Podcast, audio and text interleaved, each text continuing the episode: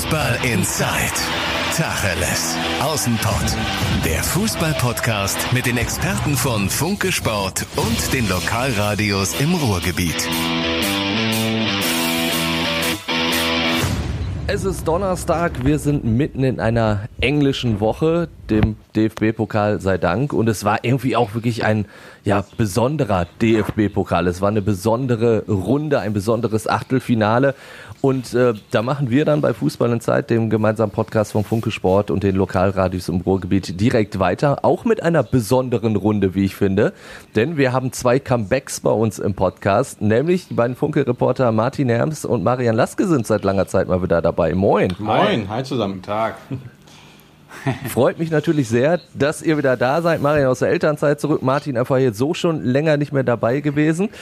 Ähm, ich bin Timo Düngen, bin der Mann aus dem Radio in dieser Runde. Und Martin, wenn ich dich natürlich schon da habe jetzt, Na dann klar. müssen wir ja über Rot-Weiß Essen sprechen. Das auf jeden Fall. Es ist der Wahnsinn. Äh, absolute Sensation. Bayer Leverkusen rausgehauen. Absolut irre, absolut irre. Also ich war ja da Dienstagabend ähm, auch im Dienst und ähm, das hat einen richtig mitgenommen, so dieses Spiel. Ne? Es war schon wirklich äh, so eine Achterbahnfahrt. Ne? Am Anfang dachte man, um Gottes Willen, das wird ein 3, 4, 5, 0 eine klare Kiste für Leverkusen. Hatten natürlich auch ein bisschen Pech, muss man ja schon ehrlicherweise sagen. Ne? Vier Pfostentreffer. Ähm, Ja, das war natürlich gut. auch Unvermögen, ne? aber letztlich muss die Dinge einfach reinmachen. Ne? Und ähm, gut, alle dachten dann wirklich, dann fiel dieses 1-0, wird eben so, meistens ist in solchen Pokalspielen, irgendwann trifft der Favorit dann doch. Ne? Aber was sie danach geschafft haben, die Rot-Weiß, ne? dieses Ding dann umzudrehen, ähm, noch zwei Tore zu machen, war wirklich also sensationell, muss man wirklich sagen. Also, dass man dann noch als, als Viertligist, ne, wenn man viel hinterher rennt, das ganze Spiel über, dann nochmal die Kraft zu haben, in der Verlängerung so ein Spiel zu drehen gegen eine wirklich gute Mannschaft, also muss man echt den Hut vorziehen. Sensationell. Ja, vor allen Dingen, äh, Marian und ich haben uns gerade im Vorfeld auch schon ein bisschen unterhalten, dass es natürlich jetzt auch weiterhin ja immer noch so, so komisch ist, keine Zuschauer im Stadion zu haben. Und wenn ein Regionalligist halt gegen den Bundesligisten spielt, wir haben das letzte Saison mit Saarbrücken gesehen, dann war das natürlich dieser Heimvorteil, die Fans, die die Truppe nach vorne pushen. Und das wäre natürlich in Essen, wissen wir alle, wäre es doppelt und dreifach so gewesen. Und ohne diese Unterstützung so eine Leistung abzurufen, Also, die ist ja Bude, die Wahnsinn. Bude wäre explodiert am Dienstag. Man, Ja. man kennt ja Spiele von der Hafenstraße. Ich war früher häufig schon als Kind mal dabei. Ne? Und ähm, ich habe auch interessanterweise mit dem Simon Engelmann vor dem Spiel darüber gesprochen, ne? weil ihr hatten ja schon zwei Heimspiele. Ich sag, fehlt euch das nicht mit den Fans oder ist das nicht irgendwie dann auch ein Nachteil für den Außenseiter? Er sagte, natürlich fehlt uns das. Ne? Äh, Vielleicht könnte man auch ein paar Prozent rauskitzeln.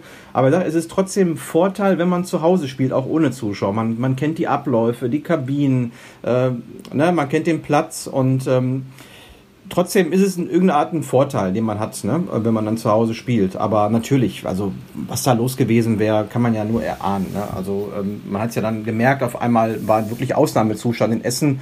Ähm, Gott sei Dank alles einigermaßen noch Corona-konform. Die Leute sind in ihren Autos geblieben, gab ein Hubkonzert. Ja. Ähm, das war schon in Ordnung. Das war gegen Düsseldorf natürlich mit der Traube da ne, vor der Tribüne ne, mehr als grenzwertig. Aber diesmal war es in Ordnung. Äh, mein Gott, also der Mensch lebt von Emotionen. Wenn man so ein Spiel gewinnt und dann nicht mal ein bisschen ausrastet, dann weiß ich auch nicht. Ne? Also sei den Fans gegönnt. Die haben, die haben so lange gewartet auf, auf solche, auf so, ach, auf so ein tolles Event. Nach 27 Jahren wieder im, im Viertelfinale.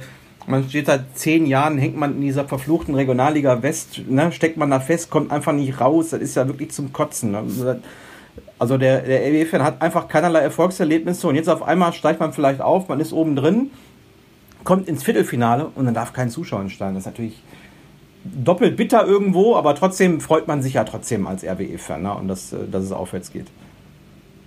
Was macht diese Truppe denn so besonders? Also ich meine, klar, es sind, sind gute Leute drin. Simon Ja. Engelmann, der hat ja schon äh, in Rödinghausen durchaus die Liga äh, zusammengeschossen, ist jetzt von drin bei RWE. Aber was zeichnet diese Mannschaft überhaupt aus? Also die Mannschaft war ja letztes Jahr im Kern schon recht gut, recht ordentlich. Ne? Die haben einen, einen sehr guten Fußball gespielt, auch unter Christian Titz, das muss man schon sagen. Ne? Warum er jetzt gegangen ist, hatte andere Gründe, passte zwischenmenschlich nicht so mit dem, mit dem äh, Sportchef Jörn Nowak und auch mit dem Team. Ähm, da gab es ein paar Differenzen, aber es wurde letztes Jahr schon ein guter Fußball gespielt, nur es fehlte einfach ein, ein guter Knipser. Und ich sag mal, auf der Torhüter-Position war man nicht so gut aufgestellt.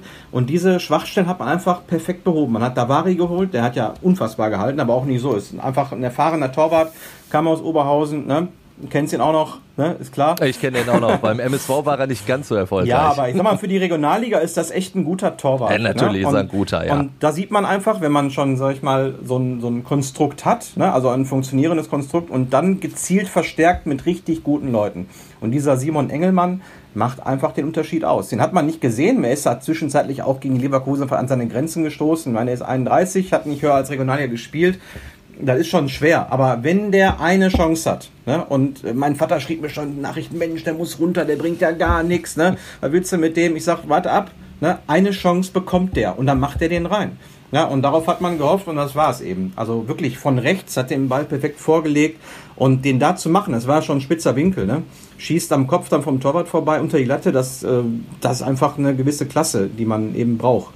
Und ähm, ja, das ist ein entscheidender Faktor für RWE. Und deswegen stehen die auch da, wo sie jetzt stehen. Und da muss man natürlich schauen, ob es jetzt dann am Samstag reicht gegen BVB. Ne? Nächster Punkt, wieder so ein, so ein wichtiges Spiel, wahrscheinlich aus RW-Sicht noch wichtiger, ne? also für den Verein. Ich meine, was bringt dir das, wenn du jetzt, sagen wir mal, selbst wenn du jetzt ins Halbfinale kommst, im DFB-Pokal, du steigst am Ende wieder nicht auf, aus dieser Schweineliga, dann, ähm, dann hast du da auch nicht wirklich viel von. Ja, natürlich schon ein paar Millionen, ne?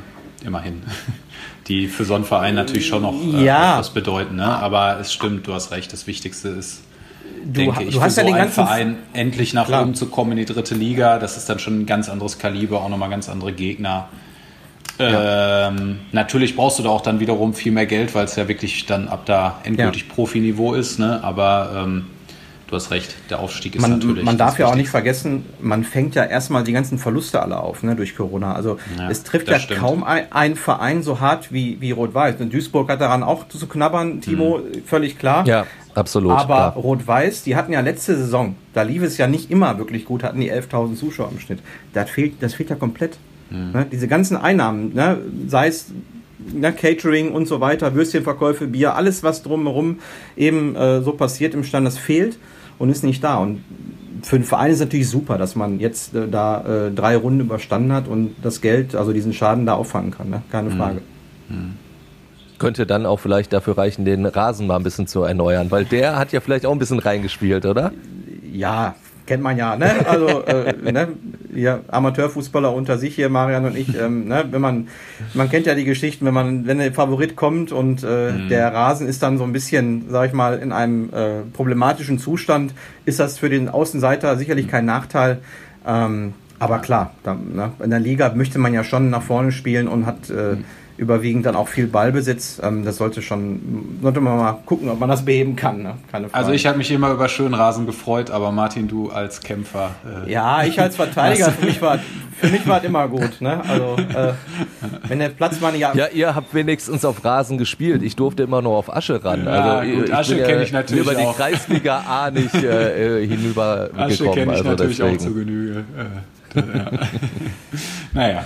Wenn die gefroren war, dann hat das immer richtig viel Ja, Spaß gemacht. keine Frage. Äh, wenn, wir, wenn wir mal gucken, äh, die Trainerposition, die hast du ja auch gerade schon angesprochen, Christian, ähm, ähm, Martin. Christian, äh, Christian Neidhardt ist, äh, ja. so komme ich drauf. Ähm, ja, was macht er aus, aus Meppen gekommen? Äh, Natürlich äh, da auch schon sehr erfolgreich gewesen. Ist eigentlich so von der Liga her einen Schritt zurückgegangen. Da haben einige schon gesagt, so, hm, schon ein bisschen merkwürdig, aber das, das scheint ja absolut zu passen. Ja, denke ich schon. Was halt, gut, Schritt zurück, stimmt schon von der Liga her, aber äh, Christian Neidhardt erkennt ja auch dieses Potenzial, was in diesem Verein dann steckt. Ne? Ich glaube, Meppen, ähm, ja, bei aller Liebe, ich glaube, dritte Liga ist da einfach Endstation und ähm, bei Rot-Weiß kann man ja wirklich was erreichen. Ne? Also da, selbst die dritte Liga irgendwann könnte ja sich nur als Durchgangsstation erweisen. Ähm, er hat dieses Potenzial gesehen. Ähm, er ist erwiesenermaßen jemand, der so eine Mannschaft nach oben führen kann. Hat ja mit Meppen auch mit geringen Mitteln äh, es geschafft, sich da in der dritten Liga zu etablieren. Und ähm, ja, es, also er überzeugt auch durch seine Ruhe. Ne? Also gerade auch in so einem Spiel. Ne? Einerseits treibt er die Mannschaft nach vorne, andererseits bewahrt er in schwierigen Situationen die Ruhe. Und ähm, ja, ist genau der richtige Mann, äh, versteht sich gut mit, dem, mit den äh, führenden Positionen, mit den führenden Leuten. Und ähm, da hat man echt einen, einen guten Treffer gelandet. Hat man ja auch auf dem Transfermarkt gemacht. Wir haben schon über Simon Ja. Engelmann gesprochen. Daniel Davari auch jetzt in der Winterpause noch äh, Steven Leverenz geholt. Ja. Das ist ja auch ein richtig guter. Ja. Also da habe ich äh, gehört, oh, der geht in die vierte Liga, habe ich gedacht, boah, weil ich weiß noch, als der einst in Kiel gespielt hat, da war ein richtig guter das, über außen. Ja, auf jeden Fall. Das ist natürlich auch ein, ein guter Move für Rot-Weiß. Ne? Man muss sich ja auch einigermaßen in der Breite aufstellen. Ne? Das ist ja dieses Jahr echt Wahnsinn. Ähm, jetzt hat man noch den Pokal, noch eine Doppelbelastung und insgesamt sind es ja, äh, ich glaube, knapp 40, um die 40 Spiele. Ähm, da musst du natürlich so breit wie möglich aufgestellt sein, wenn du viele englische Wochen hast. Und äh, ja, guter Transfer noch für Rot-Weiß. Ähm, da hat man sie noch in der, in der Breite verstärkt. Aber nochmal zum Thema Trainer. Äh, man hat ja zwei so Kandidaten äh, in, der, in der Sommerpause. Einer von denen war ja noch Enrico Maaßen. Auf den trifft man ja am Samstag. Ne? Das scheint jetzt auch kein schlechter zu sein. Ne? Wenn man sieht, äh, ja, wie weit oben man da steht mit BVB. Ne? Also das ist ja schon irgendwie eine ganz harte Geschichte. Jetzt am Samstag, Rot-Weiß hat noch kein Spiel verloren, hat eine unglaubliche Bilanz und ist trotzdem aktuell nur Zweiter. Ne? Das muss man sich auch mal auf der Zunge zergehen lassen. Immerhin Deswegen, mit einem Spiel weniger. Ein also Spiel, das kann natürlich ein Spiel weniger, klar. Aber normalerweise wäre man ja schon längst durch. Ne? Also auf die anderen hat man ja plus 10 Punkte Vorsprung. Ähm, verspricht Spannung äh, aus RWE-Sicht. Klar, hätte man das gerne vermieden, dass da noch so eine Top-Truppe wie Dortmund da drin ist. Ne? Die schauen schon alle, ob Samstag gespielt wird, ob Tickets dann vielleicht dabei ist. Ne? Das ist ja auch so eine Geschichte. Ähm, muss man mal sehen. Wenn wir äh, über Erfolgsgeschichten im Ruhrgebiet in dieser Saison sprechen, dann landen wir nicht nur bei Rot-Weiß Essen, sondern eigentlich auch beim VfL Bochum, auch äh, wenn es im Pokal jetzt nicht ganz so geklappt hat. Und äh, Andi Ernst und ich, wir haben uns ja einen Spaß draus gemacht, jetzt Woche äh, für Woche Günter Pohl, den Kultkommentator von Radio Bochum, einzuladen, der ja äh, nicht mehr kommen will, weil du mal einst, Martin, schlecht über den VfL ja, gesprochen das, das hast. Aber ja, du kannst gerne was schon dazu sagen. Das darfst du bei Günther natürlich nicht machen. Also so Kritik am VfL, das ist ein Lebenswerk, äh, das, äh, das geht gar nicht. Ist, als würdest du dann irgendwie die Frau eines anderen Mannes kritisieren. Das ist so, beim Günther geht das nicht. Aber ich habe mich schon mehrmals Aber, entschuldigt, so ist das nicht. Ne? Ja, ach, ich glaube, äh, mittlerweile ist es auch nicht mehr ganz so schlimm, denn gestern äh, hat er auch nach dem Spiel ordentlich abgeledert über äh, den VfL Bochum. Wir hören mal kurz rein, wie seine Schlussreportage war. 0 zu 4 aus Bochumer Sicht. Schlussphase jetzt mit Günter Pohl.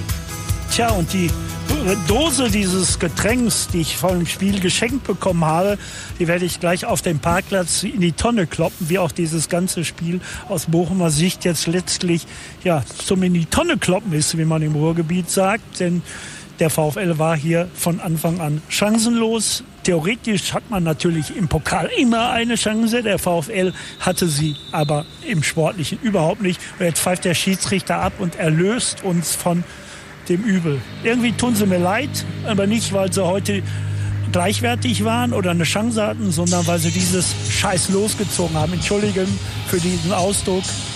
Gegen Osnabrück greifen wir wieder an, zurück ins Studio.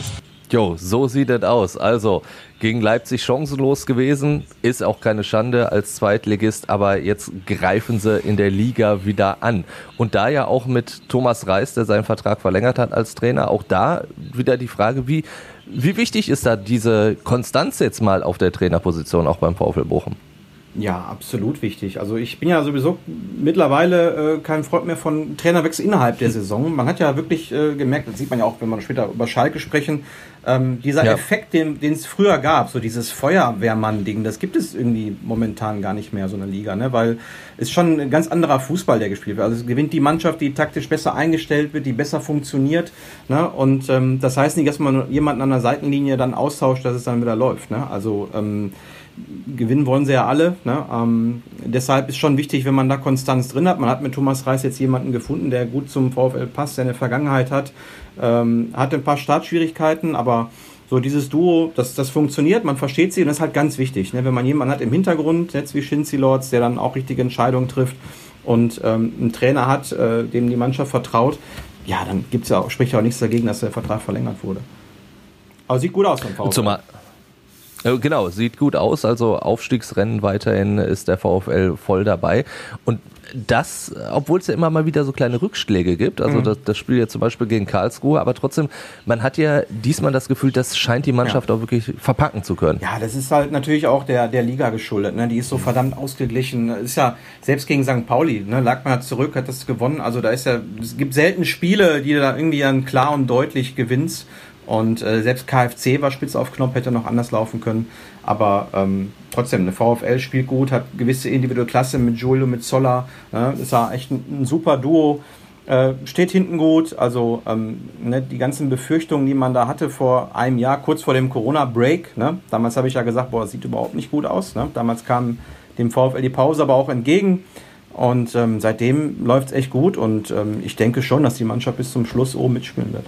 Also ich finde auch, wenn die Aufstiegskämpfe in der zweiten Liga was gezeigt haben in den vergangenen Jahren, dass du äh, als Mannschaft auch trotz eines Rückschlags da immer wieder drankommen kann, weil die Liga einfach so ausgeglichen ist, dass selten zwei Mannschaften äh, wirklich so wegmarschieren, dass da irgendwann ein riesiges Polster ist. Und äh, deswegen ist das natürlich auch in der zweiten Liga einfach eine der Aufgaben, äh, dass du halt äh, ja genau sowas immer wieder verpackst, analysierst und dann halt versuchst, äh, deine Lehren daraus zu ziehen. Ne? Ja, da können wir auf jeden Fall nur noch mal festhalten, dass wir uns natürlich aus Ruhrgebiet sehr, sehr, äh, Ruhrgebietssicht sehr, sehr freuen würden, wenn der VfL den Aufstieg schaffen würde. Auch wenn es RWE schaffen würde. würde. Auch wenn es RWE schaffen ja. würde, natürlich. Ja. Ähm, der VfL würde ja dann auf äh, Mannschaften wie Borussia Dortmund treffen. Da können wir natürlich auch drauf kommen, um die Überleitung dahin zu kriegen. Und Marian, da würde ich jetzt natürlich dich ansprechen wollen. Das Spiel gegen Paderborn im DFB-Pokal, ja, man ist weitergekommen. Ich glaube, mehr muss man da äh, nicht zu sagen wahrscheinlich. Ja, was heißt nicht mehr zu sagen? Es gibt ja bei BVB immer mehrere Ebenen. Äh, also ich war vor, ich war vor Ort und ähm, auf eine Art stimmt es natürlich. Es ist irgendwie ein Pokalabend. Das ist jetzt da kann so ein Spiel immer mal laufen. Ich meine, äh, die Paderborner haben wirklich, äh, sind auf jeden Fall mutig aufgetreten, haben beeindruckt gepresst äh, und damit halt auch nicht aufgehört, trotz des 0-2 Rückstandes und Dortmund hatte damit einfach große Probleme. Ähm, das heißt, ja, man kann das so sehen, am Ende später das 2-2 kassiert, das war ja auch ein bisschen Pech, das muss ja nicht passieren, dann trotzdem halt noch das 3-2 in der Verlängerung geschafft und irgendwie halt das Aus abgewendet. Andere große sind ausgeschieden. Das Problem ist halt, dass man bei Dortmund eben immer solche Niederlagen oder solche Rückschläge oder schlechten Auftritte, es war jetzt ja keine Niederlage, kein Rückschlag, eben nie ganz äh, ohne die Sicht auf das Ganze, also man muss dabei immer auch aufs Ganze blicken, denn die Mannschaft hat halt immer wieder solche Auftritte und immer wieder Probleme mit Mannschaften, die entweder sehr diszipliniert pressen und äh, sie dann halt im Spielaufbau stören oder halt mit einer Mannschaft, die sehr geschickt und sehr dicht verteidigt. Ähm, und von daher, ja, würde ich das jetzt nicht einfach so abhaken, sondern weiter in diese Reihe stellen der Spiele, in denen Dortmund Probleme hat und wieder zeigen sich eben die, die Schwächen dieser Mannschaft auch in dieser Partie. Also da muss ich dir natürlich recht geben. Also ich habe das Spiel nur am Fernseher verfolgt und äh, als Dortmund da 2-0 geführt hat und das ja auch relativ früh, war es tatsächlich so, dass man im Hinterkopf hatte, also den Dortmundern traut man tatsächlich leider zu, so ein 2-0 nochmal aus der Hand zu geben. Ja, und man muss, man muss in dem Fall natürlich sagen, dass es schon auch in de, der Sicht am Gegner lag, dass Paderborn sofort weitergemacht hat. Äh, also Steffen Baumgart stand da draußen bei, weiß ich nicht, fast gefühlten Minustemperaturen und Regen im T-Shirt und hat die immer wieder nach vorne gepeitscht.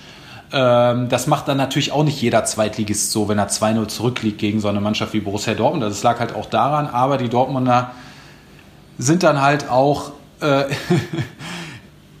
oder es passiert ihnen dann häufiger, dass sie dann so ein Spiel irgendwie auch aus der Hand geben, äh, nicht das 3-0 erzielen, weil sie halt zu fahrig sind bei den Kontergelegenheiten, die es ja dann doch noch gab. Dann wäre der Deckel ja drauf gewesen und äh, so irgendwie so eine Mannschaft immer im Spiel halten ähm, ja, und dann reicht natürlich ein Anschlusstreffer, dass, dass da nochmal Feuer aufkommt. Ne? Also das war sicherlich, äh, es war dann schon irgendwo auch ein, ein Auftritt, der irgendwie für diese Saison typisch ist von Dortmund. Aber immerhin haben sie es geschafft, das stimmt. Und das haben auch alle Verantwortlichen vom BVB so gesagt. Und das muss man halt festhalten. Man selbst der FC Bayern ist schon rausgeflogen und erstmal sind sie weitergekommen und die Chance nach Berlin zu kommen oder vielleicht sogar auf den Titel ist natürlich einfach dadurch größer, dass die Bayern schon raus sind. Ne? Das sollte man diesem Jahr nicht vergessen. Also hat Dortmund da natürlich genau, eine große das, Chance, ja. irgendwie diese Saison noch zu einer äh, guten werden zu lassen. Ne? Also klar, die Champions League-Qualifikation muss klappen, sollte klappen, aber im DFB-Pokal kann man halt irgendwie sogar noch etwas Besonderes erreichen. Das hätte ich auch gesagt. Also ich meine, DFB-Pokal ist natürlich jetzt ja so realistisch wie schon lange nicht mehr. Wenn die Bayern raus sind, wenn auch Leverkusen raus ist, das sind natürlich jetzt auch schon mal ja. Kontrahenten, die nicht mehr dabei sind. Wenn du jetzt nicht unbedingt vielleicht in Gladbach äh, ran musst ja. im nächsten Spiel oder so oder in Leipzig, dann. Ja, äh, aber auch die kannst du natürlich ja, schlagen, ne? Aber klar, das. Auch die kannst du schlagen. Sind dann natürlich, natürlich auch eher wieder 50-50 Spiele äh, an einem Abend, so, da kannst du natürlich auch rausfliegen, aber trotz allem die Chance ist halt auf jeden Fall da. Das, das stimmt. Und vor allen Dingen könnte man dann ja vielleicht äh, einen möglichen DFB-Pokal dann dem neuen Trainer präsentieren. Denn äh, dass, dass Terzic das in der nächsten Saison sein wird, ich, da haben wir schon öfter darüber gesprochen, das wird höchstwahrscheinlich nicht so sein. Und da ist natürlich weiterhin Marco Rose der der große Kandidat ja. und, und Max Eberl hat ja da schon angekündigt, so ein bisschen, so jetzt langsam will er dann das aber auch geregelt haben, aus Gladbacher Sicht. Ja, genau. Also wer sich da so ein bisschen zwischen den Zeilen liest, finde ich, merkt schon, dass es äh, sehr nach Abschied klingt. Sonst hätten das, glaube ich, alle Beteiligten ein bisschen anders äh, formuliert. Also, wir wissen halt auf jeden Fall, dass die Dortmunder den wollen. Wir wissen auch, dass es eine Ausstiegsklausel gibt von äh, 5 äh, Millionen. Das heißt, äh, Rose kann sich entscheiden. Er kann selbst entscheiden, ob er geht oder nicht. Die Gladbacher können da kein Veto einlegen. Ähm, ja, was noch nicht, jedenfalls nach unseren Infos so ist. Es ist noch keine endgültige Entscheidung gefallen. Äh, jedenfalls äh, ist das, was wir kommuniziert bekommen haben. Aber klar, die Dortmunder wollen Rose. Ich denke auch, dass es trotz der komplizierten Saison beim BVB auch für einen Marco Rose eine Chance ist, von Gladbach zu Dortmund zu wechseln. Ähm, klar, er ist jetzt auch mit Gladbach in der Champions League, er kann die Champions League wieder erreichen. Ähm, das zeigt ja auch generell, was er aus dieser Mannschaft herausholt. Aber Dortmund ist dann schon derzeit auf jeden Fall eine Liga höher, nochmal eine Adresse höher. Da kann man, wenn alles läuft, einen Titel gewinnen. Da kann man noch zu einer noch höheren Aufgabe gelangen, wie man bei Tuchel oder Klopp sieht. Das heißt, auch für einen Trainer, der ambitioniert ist, ist das halt eine große Chance, die vielleicht so nicht wiederkommt.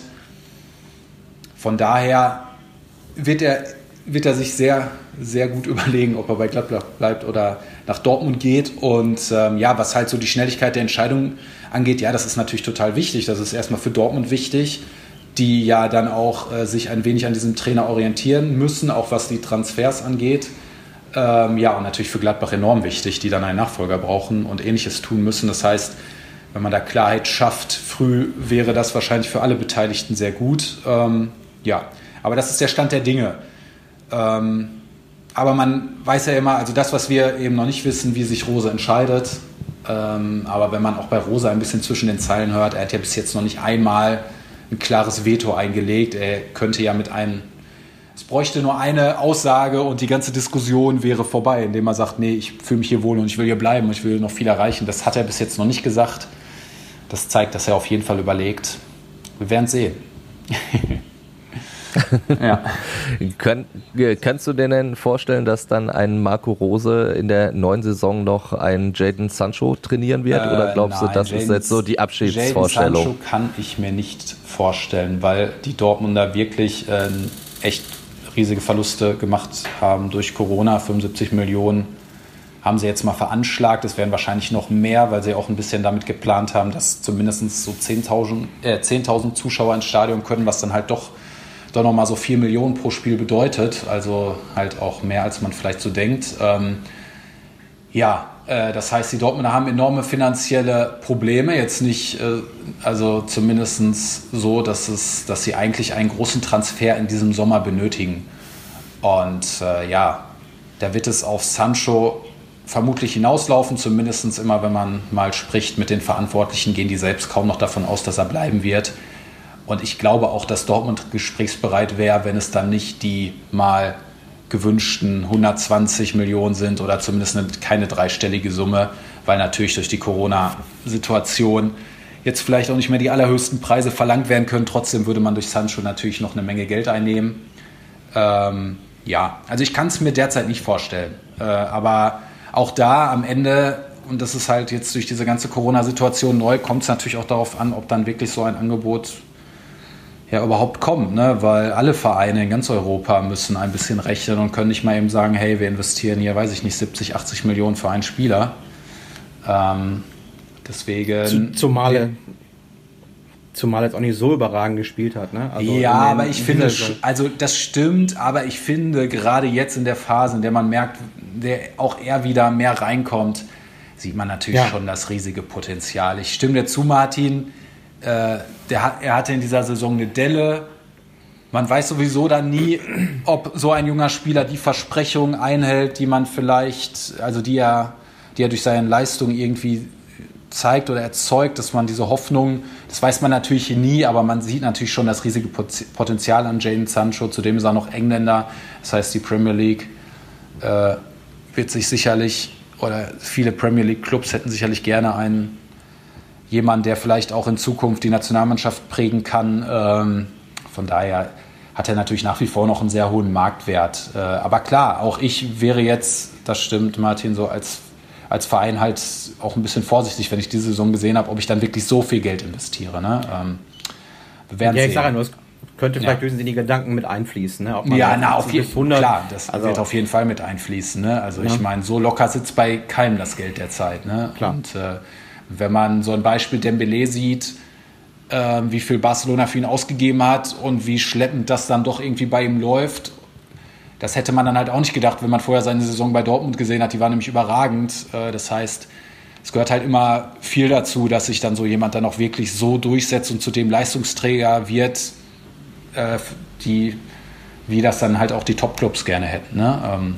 also, aber das Jane Sancho ein riesiges Potenzial hat. Ich glaube, darüber muss man nicht diskutieren. Das, das hat er. Absolut. Und es ist ja auch ein toller Fußballer. Also ich finde, ich persönlich bin halt immer jemand, kann man darüber diskutieren, aber ich mag es halt lieber, wenn jemand mal einmal mehr in ein Dribbling geht, das dann vielleicht auch verliert. Das sieht natürlich dann immer blöd aus und ich finde auch, dass er sicherlich daran arbeiten kann, dann nicht den Kopf hängen zu lassen, sondern direkt hinterher den Ball wieder zurückerobern und so weiter. Aber ich mag es halt auch so, ich mag halt auch solche Fußballer, die es halt versuchen, die vielleicht mal einen Trick zu viel machen, äh, aber die natürlich durch ihre Dribblings und ihre Aktion halt auch viel erzeugen, weil seine, seine Statistik ist ja immer, immer stark. Es ist ja jetzt nicht so, dass er sich ständig verheddert, sondern er erzeugt ja auch Räume, er erzielt Tore, er bereitet Tore vor.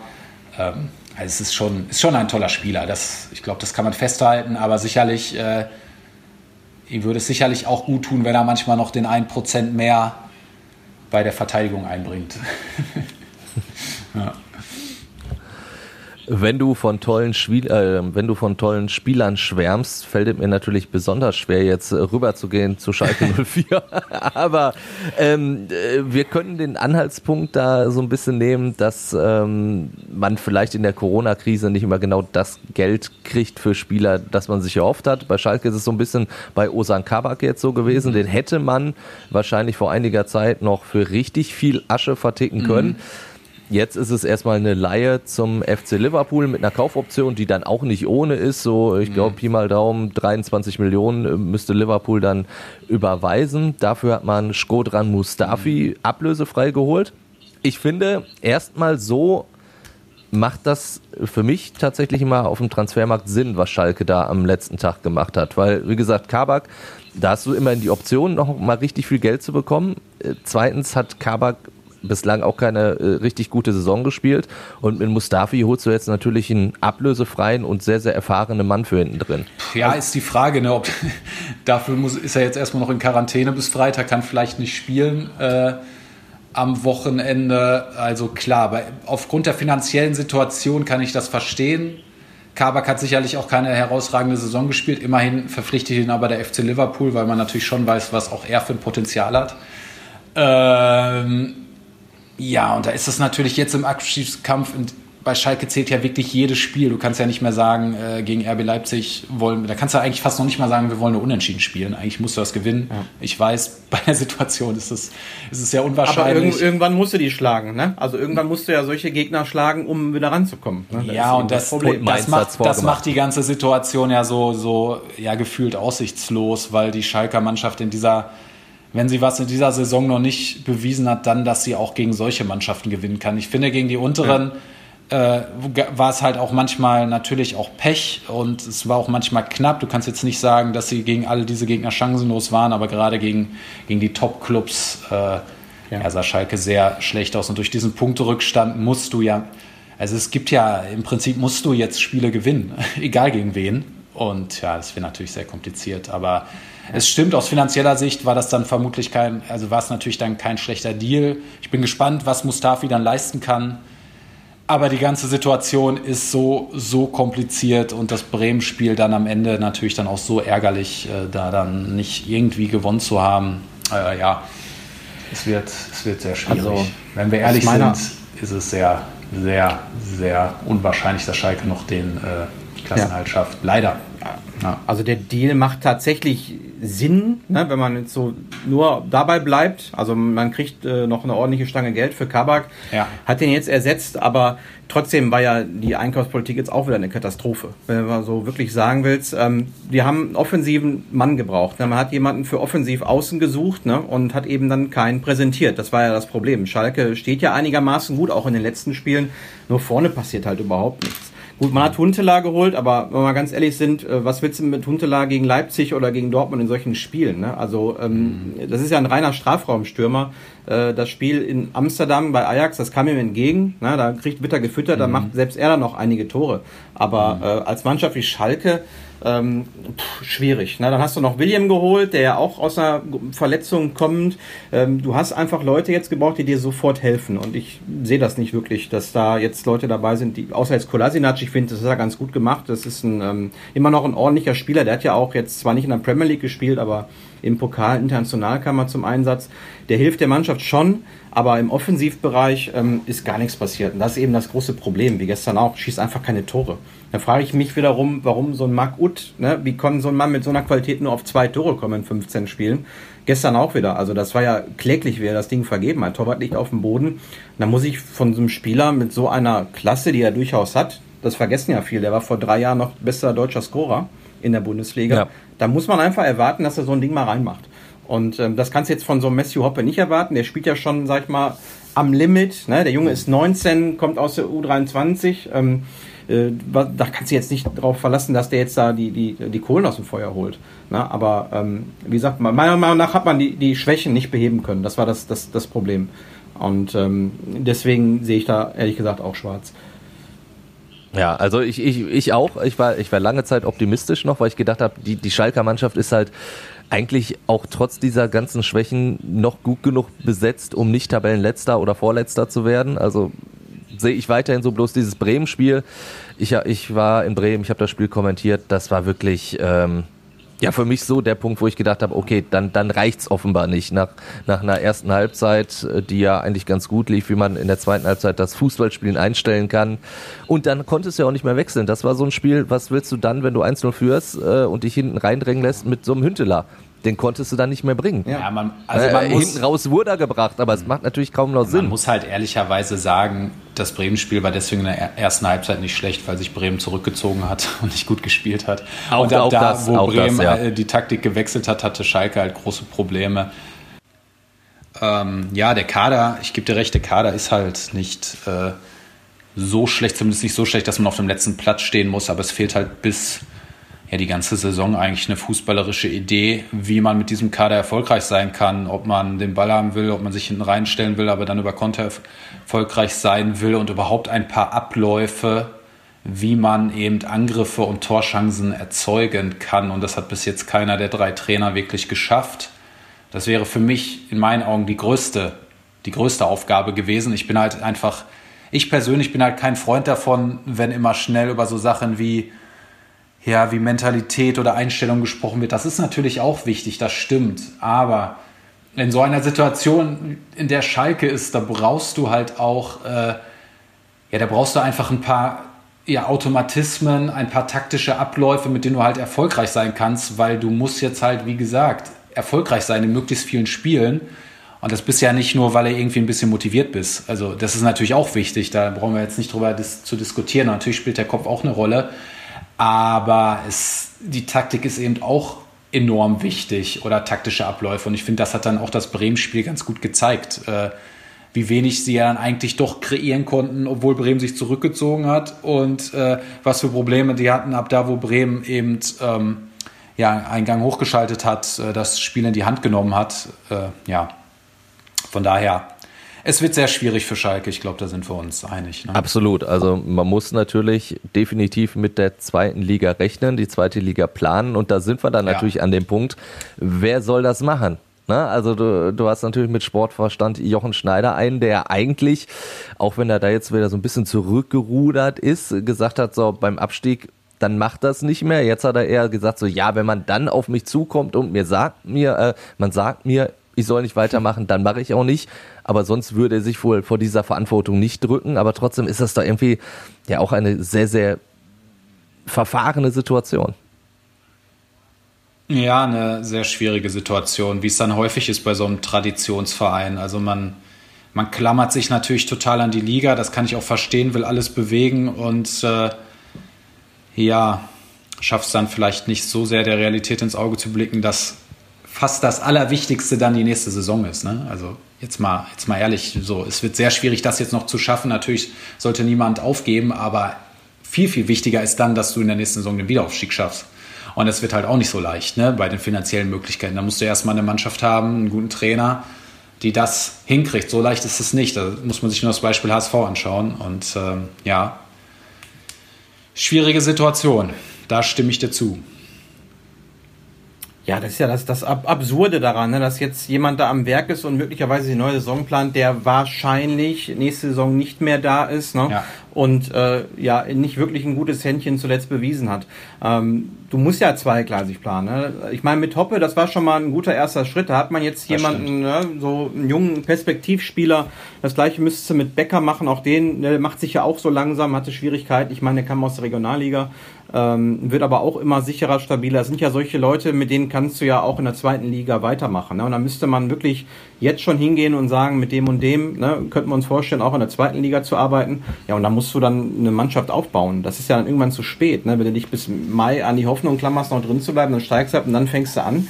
Ähm, da sehe ich schwarz für die zweite Liga, gerade wo wir jetzt auch darüber gesprochen haben, äh, wie ausgeglichen die ist. Ne? Und ähm, das heißt nicht, dass man aus der Bundesliga absteigt und wieder oben mitspielt. Ne? Da kann man mal beim HSV nachfragen. Ähm, mhm. Das ist so ein bisschen die, die, die Gefahr, die ich da sehe, ne? dass da jetzt niemand äh, dahinter ist, äh, der dieses, der diese Sache vernünftig plant, weil das sieht man bei so vielen Clubs, ne? Das A und O ist die Kaderplanung, dass man jemanden hat, der wirklich gute Ideen hat, der über ein Netzwerk verfügt und ähm, der kluge Entscheidungen trifft. Ne? Was da möglich ist, sieht man bei Union, bei, bei Eintracht Frankfurt, beim VfB Stuttgart. Ne? Wenn man da wirklich fähige Leute im Hintergrund hat, kann man eine Menge bewegen. Und äh, das war bei Schalke eben nicht der Fall zuletzt. Ähm, da könnte man eine kleine Parallele ziehen, um, um da zum letzten Verein zu kommen, über den wir sprechen, zum MSV Duisburg, denn auch der muss zweigleisig planen. Auch äh, der steht äh, im Abstiegskampf. Immerhin ist die sportliche Situation noch nicht ganz so aussichtslos wie bei den Schalkern. Also der MSV ist ja weiterhin dran, hat jetzt aber auch schon wieder den Trainer gewechselt. Ähm, dass ich mich da äh, durchaus drüber gefreut habe, weiß, glaube ich, jeder, der es gehört hat, wie ich über die Verpflichtung von Gino Litieri gedacht habe. Aber natürlich hast du auch da die Situation, dass du ja mit Ivo Grilic ja auch jemanden hast, einen Sportdirektor, der ja eigentlich auch angeschossen ist, wo es auch nach meinen Informationen durchaus, obwohl er erstmal jetzt bleiben darf, immer noch Stimmen gibt innerhalb des Vereins, die sagen, mit Ivo kann, können wir nicht mehr weitermachen. Der hat jetzt zu viele Böcke geschossen. Und da hast du ja auch das. Du musst zweigleisig planen, hast aber in der sportlichen Verantwortung jemanden, der vielleicht dann zur neuen Saison weg ist. Ja, die Frage ist, wie willst du als MSV Duisburg für die Regionalliga planen? Ich glaube, da gehen dann langsam die Lichter aus. Ne? Also das ist schon eher schwierig. Du musst dich jetzt schon an diese Hoffnung jetzt klammern und alles dafür tun, diese Klasse jetzt zu halten. Ich meine, es ist realistisch. Ähm, hat man jetzt auch gegen Lübeck gesehen, die Mannschaft ist immer noch gut genug, um das zu schaffen. Ne? Also ist ja jetzt nichts passiert. Man ist da punktgleich mit, glaube ich, mit vier ja. Teams äh, auf dem vorletzten Platz.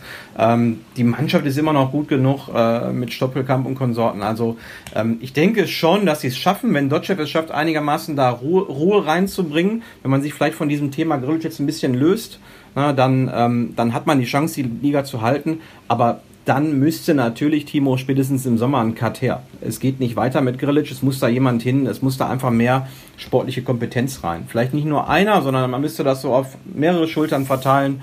Äh, es muss ja immer einen Austausch geben. Ne? Wenn man äh, alleine irgendwie für etwas verantwortlich ist all die Jahre und ähm, ja, da keinen kein Input bekommt, ähm, da nirgendwo mal ein Veto eingelegt wird, dann kann es auch nicht funktionieren. Ne? Und das ist halt extrem festgefahren. Und ähm, wie gesagt, A und O, Priorität muss haben, diese Liga irgendwie zu halten, weil ich kann es mir nicht vorstellen, dass Duisburg die Regionalliga nochmal überlebt und da nochmal äh, vernünftig rauskommt. Ähm, schafft man es, die Klasse zu halten, äh, ja, dann hat man den Super-GAU vermeiden können, aber da muss man sie neu aufstellen. Absolut.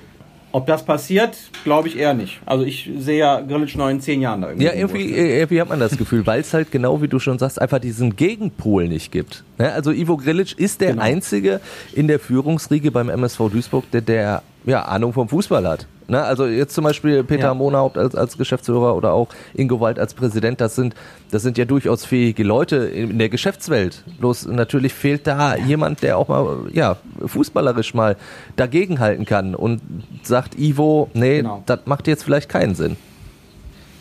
Ja, und das, das, das, irgendwie so gibt's da so Parallelen zu Rot-Weiß Essen, da haben wir es auch all die Jahre erlebt. Man hatte mit Michael Welling jemanden, der den Verein echt finanziell auf äh, stabile Füße gestellt hat. Na, Das lief alles drumherum gut, aber da war einfach keine fußballerische Kompetenz da. Ne? Der hat da Leute geholt, äh, ne? Uwe Hartgen als Manager, danach Winkler, mit dem war man am Ende vor Gericht, weil er seinen Urlaub einklagen wollte. Also absoluter Mörder-Irrsinn, ne? der, der es da all die Jahre gab. Und ähm, so ein bisschen vergleichbar ist es jetzt hier auch. Ne? Also Wald stellt sich hin tatsächlich nach diesem Spiel und sagt, es gäbe, was den Sportdirektor betrifft, keinen Handlungsbedarf. Da muss man sich mal vorstellen, ne? dass es da kein, alleine sowas auszusprechen ist ja schon Und das, und das dann Also, auch noch mit dem, mit dem Nebensatz, äh, da, und wenn noch ein weiteres Subkonzert kommt, äh, dann lassen wir uns davon auch nicht Ja, beeindrucken. heißt, er nimmt die Fans nicht ernst. Ne? Das ist halt echt also äh, ein gefährlicher Satz, der da gefallen ist. Und äh, ich glaube, die Leute haben echt Glück, dass momentan keine Zuschauer ins Stadion dürfen. Was da los wäre, äh, kannst du dir Ja, vorstellen. absolut. Äh, Der MSV hat es ja probiert, noch so ein bisschen zu entschärfen. Ivo Grilic hat ja dann äh, gestern in der Pressekonferenz eine Entschuldigung an die Fans vorgelesen. Auch da habe ich gedacht, ey Leute, ihr macht es eigentlich nur noch schlimmer. Ja, am besten lieber gar nichts sagen, als dann so einen Schwachsinn von sich zu geben. Also ähm, sich dann dafür zu entschuldigen, dass man irgendwie ne, so einen Mist gebaut hat, macht es irgendwie nicht besser. Also ähm, klar, gut, okay, ne? Ist vielleicht das Mindeste, aber ähm, trotzdem, die Probleme werden damit nicht gelöst. Du brauchst einfach, ähm, es muss einfach funktionieren. Du brauchst das Team hinter dem Team. Ne? Du brauchst einen vernünftigen Kaderplaner, ähm, wie bei Rot-Weiß, jetzt mit Jörn Nowak jemanden, der ein gutes Netzwerk hat, der, der viel gute Entscheidungen trifft und ähm, dann kannst du dich für die Zukunft gut aufstellen. Also ich meine, Pavel Dotschew ist, glaube ich, jetzt für die Situation, finde ich, ein ordentlicher Mann, hat, gewinnt eine, bringt eine gewisse Erfahrung mit. Andererseits hat er jetzt auch nicht wirklich sehr lange gearbeitet bei seinem Anderthalb Verein, Jahre ne, immer das zuletzt. Maximum, also, ja. Ist immer so mal ein Jahr, anderthalb, ne, ist jetzt scheinbar nicht jemand, äh, der, der da was über Jahre aufbaut, ne, das spricht jetzt nicht wirklich äh, für ihn. Also zuletzt war es sehr unglücklich. Ähm, ja, du brauchst ja irgendwie was, ne, also bei Rot-Weiß zum Beispiel kannst du dir jetzt vorstellen, jo, Meinhard, Novak, das könnte ich mir auch in fünf, sechs Jahren oder in zehn Jahren vorstellen. Ne? Und dieses Gefühl hast du ja gar nicht beim MSV. Also, ja, da wird ja kreidebleich werden, wenn du daran denkst, dass Grillitsch noch in zehn Jahren dann also, ne, im Verein hast. Ja, muss ich dir, dir, dir absolut so zustimmen. dann, äh, wenn wir über die Zukunft reden, dann äh, würde ich sagen, gehen wir doch zum Abschluss unserer Runde in die Tipps rein. Das machen wir ja immer so, ähm, mal mehr, mal weniger erfolgreich. Ich würde einfach immer nur die Paarung nennen und ihr haut euren Tipp raus. Fangen wir natürlich an in der ersten Liga. Wir äh, gehen von oben nach unten. Äh, Freiburg gegen Dortmund. Marian. Äh, 2 ins Freiburg. Oh, Pessimist. Ähm, ja, ist eigentlich wieder so ein typisches äh, äh, Spiel, das Dortmund äh, eigentlich verliert, aber ähm, ich halte dagegen. Ich sage, die gewinnen das mal diesmal. Also Haaland ist ja wieder ganz gut drauf und ähm, ja, die sind schon besser. Wenn normal, es normal läuft, dann gewinnen sie es. Ich sag 2-1 für Ich, ich treffe mich dann äh, mit euch in der Mitte. Ich sage nämlich 1-1, weil das genau, äh, wie, wie ihr beide eigentlich gesagt habt, das ist so ein typisches Spiel, wo ich Dortmund auch wieder zutraue. Das ist so eins, was sie dann vergeigen. Freiburg natürlich auch der, ein sehr unangenehmer Gegner in, aus Dortmunder Sicht. Ja, Ja, definitiv. äh, Schalke gegen Leipzig. Äh, ich sag 2-0 Leipzig. Kein, 0-1. 0-1. Also ich kann es mir nicht vorstellen, dass es reicht. Dafür ist der Nagelsmann zu guter Trainer. Ich, ich kann es mir auch leider nicht vorstellen. Ich traue äh, den Schalkern aber eine knappe Niederlage zu. 1 zu 2. Ähm, dann äh, die zweite Liga. Osnabrück gegen den VfL Bochum. Wir haben ja positiv über den VfL gesprochen. Ich glaube, so ein Auswärtssieg in Osnabrück wäre schon nicht so verkehrt. Ja, die schaffen es 2-0 für, für den VfL. Würde ich mir anschließen. Ich sag 1-0. Ah, ja, dann sage ich 1-0 für den VfL. Das werden sie schaffen. Dann die dritte Liga. Ja, äh, Saarbrücken gegen den MSV Duisburg. Erst am Montag dieses Spiel. Ich gehe natürlich ganz optimistisch rein und sage, das gewinnt der MSV mit 2 zu 1. Ja, Saarbrücken ist jetzt, ne, also anfangs Euphorie, auch ein bisschen abgeflacht jetzt. Ähm, ich sag mal 1-1. Ähm, ja. Dann bleibe ich auch beim Unentschieden und sage 2-2. Ja, da würden immerhin viele Tore fallen, das wäre doch schon mal was. Ja. Ah, und dann, Timo, wenn, wenn wir jetzt äh, dazu übergehen sollten, dass wir die Regionalliga ja. tippen, äh, da haben wir gerade die Info bekommen, das Spiel ist abgesagt. Genau. BVB wir zeichnen ja live, wir zeichnen live auf. Rot-Weiß Essen. Also just vor einigen Minuten kam die Meldung, dass das Spiel abgesagt wurde. Der Rasen ja, ne, der hat den dann doch nicht geschafft. Nicht mehr, nicht mehr, hat ihn nicht mehr überlebt. Und ähm, ja, ich glaube, die Essener äh, werden jetzt auch nicht so unglücklich sein ne, nach dem. Das nach war so kräftezehrend, dann äh, lässt man das Spiel da vielleicht ganz gerne ja, ausfallen. Ja. ja. dann wären wir nur bei Bergisch Gladbach äh, gegen Rot-Weiß Oberhausen.